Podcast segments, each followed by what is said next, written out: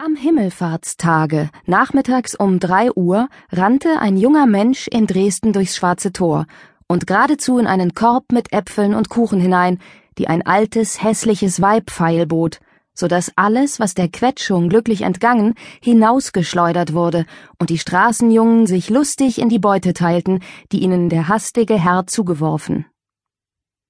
Auf das Zetergeschrei, das die Alte erhob, verließen die Gevatterinnen ihre Kuchen- und Brandweintische, umringten den jungen Menschen und schimpften mit pöbelhaftem Ungestüm auf ihn hinein, so dass er, vor Ärger und Scham verstummend, nur seinen kleinen, nicht eben besonders gefüllten Geldbeutel hinhielt, den die Alte begierig ergriff und schnell einsteckte.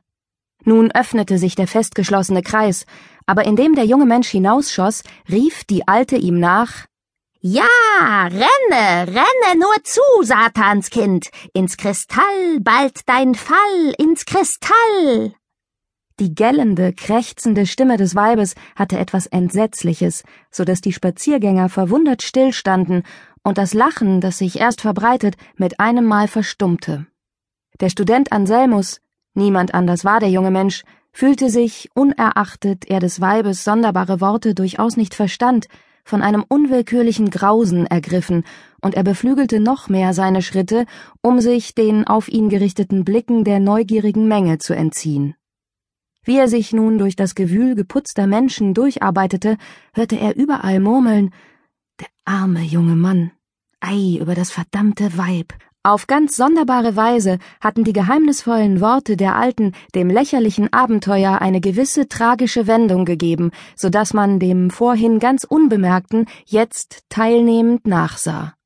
Die Frauenzimmer verziehen dem wohlgebildeten Gesichte, dessen Ausdruck die Glut des innern Grimms noch erhöhte, sowie dem kräftigen Wuchse des Jünglings alles Ungeschick, sowie den ganz aus dem Gebiete aller Mode liegenden Anzug. Sein hechtgrauer Frack war nämlich so zugeschnitten, als habe der Schneider, der ihn gearbeitet, die moderne Form nur vom Hörensagen gekannt, und das schwarz-atlasne, wohlgeschonte Unterkleid gab dem Ganzen einen gewissen magistermäßigen Stil, dem sich nun wieder Gang und Stellung durchaus nicht fügen wollte.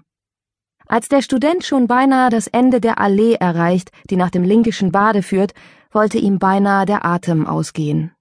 Er war genötigt, langsamer zu wandeln, aber kaum wagte er den Blick in die Höhe zu richten, denn noch immer sah er die Äpfel und Kuchen um sich tanzen, und jeder freundliche Blick dieses oder jenes Mädchens war ihm nur der Reflex des schadenfrohen Gelächters am schwarzen Tor.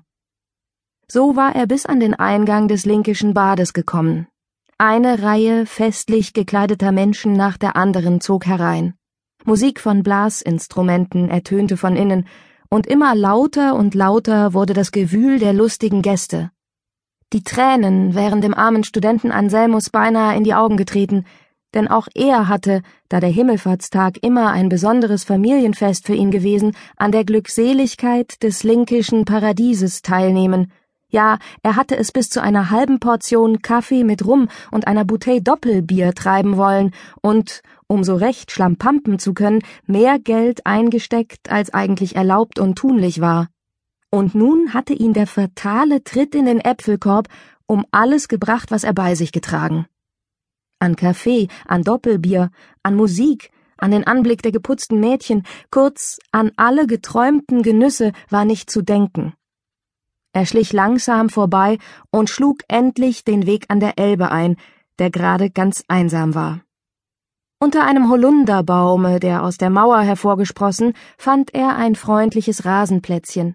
Da setzte er sich hin und stopfte eine Pfeife von dem Sanitätsknaster, den ihm sein Freund, der Konrektor Paulmann, geschenkt.